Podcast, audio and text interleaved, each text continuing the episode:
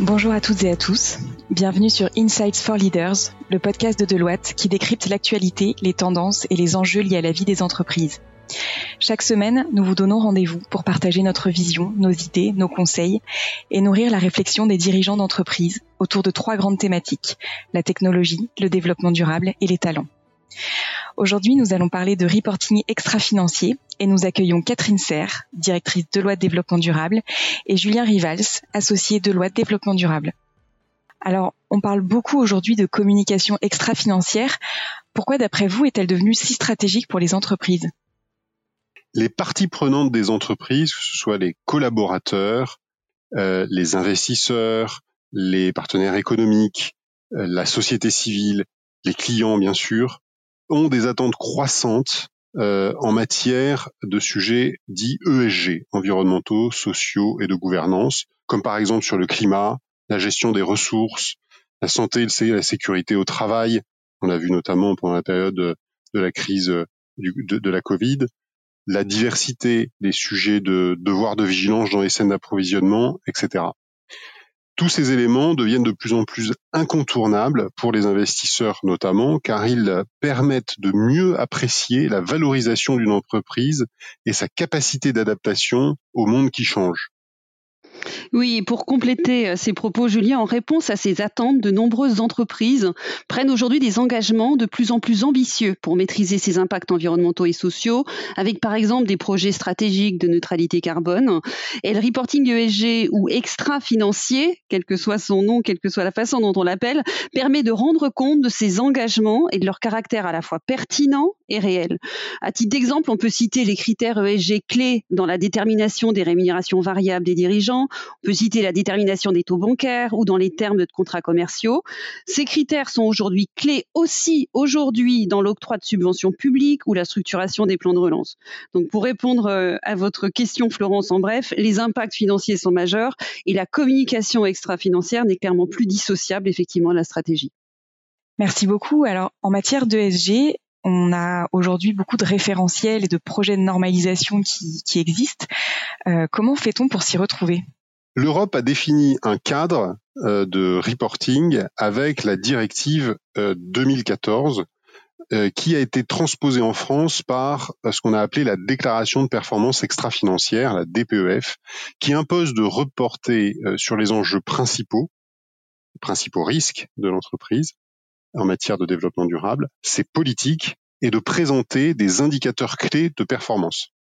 Au niveau international, de nombreux référentiels existent, comme la GRI, qui fut euh, un des référentiels pionniers, le SASB, euh, proposé notamment euh, par les États-Unis, l'IRC sur le reporting intégré, ou encore la TCFD en matière climatique.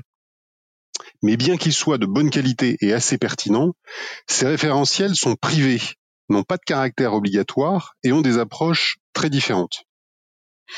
De nombreuses entreprises s'en inspirent mais cela ne permet pas aujourd'hui d'avoir des reportings extra-financiers suffisamment homogènes, comparables et fiables. Chaque entreprise définissant finalement ses propres indicateurs et méthodologies de calcul. Le défi majeur de la normalisation de la comptabilité du développement durable est donc bien devant nous. Quels indicateurs reporter? Quelles définitions précises applicables à toutes les entreprises? Quel contrôle interne et externe sur ces informations? Oui, tout à fait. Et nous avons vraiment la conviction que ce défi que tu cites, Julien, est en train d'être relevé au niveau européen. On a eu une vaste consultation publique. L'Europe va réviser la directive européenne sur le reporting extra-financier que tu viens de citer, qui est le socle de la déclaration de performance extra-financière en, France. L'Europe vient d'initier un projet de standardisation afin d'inventer de véritables normes comptables de l'information ESG. On a d'autres textes importants, structurants, qui sont en place, notamment la TCFD, qui s'impose aujourd'hui comme cadre de référence pour les informations sur le climat.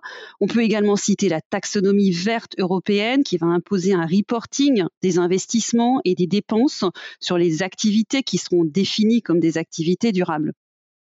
Alors justement, si on se projette un petit peu, comment selon vous les choses vont-elles évoluer et quelles sont les normes qui vont s'imposer à l'avenir en termes de reporting extra-financier?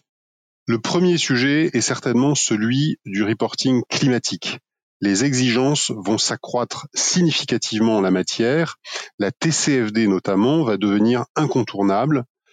Euh, qu'elle le devienne euh, de manière obligatoire, comme le souhaite par exemple McCarney, l'ancien gouverneur de la Banque d'Angleterre, ou tout simplement parce que les investisseurs et les partenaires des entreprises vont l'imposer, euh, comme par exemple a déjà fait savoir BlackRock, un des plus gros investisseurs au monde. Oui, j'ajouterais à ces euh, principales mesures et évolutions les chaînes d'approvisionnement, bien sûr. La crise euh, récente nous a montré à quel point la connaissance et la maîtrise des flux des chaînes de valeur et de leurs impacts environnementaux et sociaux sont essentiels pour les organisations. Il faut vraiment se préparer à une transparence accrue sur ce thème. Ça suppose de relever le défi technologique de la traçabilité de la chaîne de valeur. Ça suppose de maîtriser l'information économique, sociale et environnementale auprès des tiers en amont et tout au long de la chaîne, et bien sûr pas seulement au, niveau des fournisseurs de rang 1, bien sûr. Merci. Alors, dernière question. Qu'est-ce que tout cela implique concrètement pour les entreprises? Quelles actions euh, doivent-elles finalement mettre en place pour se préparer au mieux à ces nouvelles exigences? La première chose à faire est de renforcer la pertinence et la qualité des indicateurs ESG. Euh, qui doivent être suivis et publiés par les entreprises.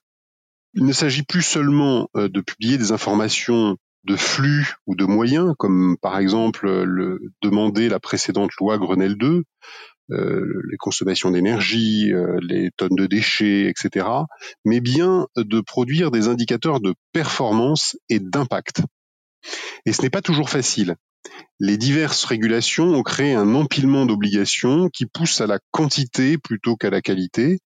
Les demandes des parties prenantes sont souvent contradictoires et parfois très spécifiques euh, sur certains thèmes et n'encouragent donc pas à se focaliser sur l'essentiel. Et enfin, les engagements des entreprises sont parfois difficiles à traduire en indicateurs de performance.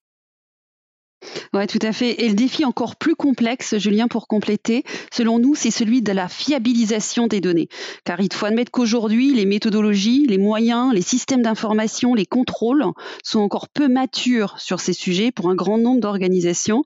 Et pourtant, vu l'importance de certains indicateurs pour les parties prenantes, vu leur potentiel incidence financière, c'est bien un même niveau d'exigence que celui demandé au reporting financier qu'il va falloir atteindre ensemble. Alors oui, cette exigence d'un reporting ESG pertinent et fiabilisé est un effort supplémentaire dans un contexte de crise déjà difficile pour les entreprises.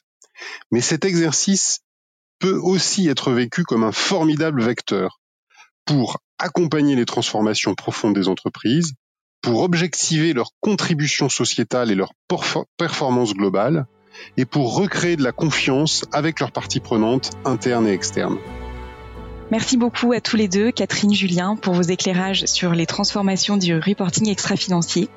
Et merci à tous d'avoir suivi ce premier épisode d'Insights for Leaders. À très bientôt.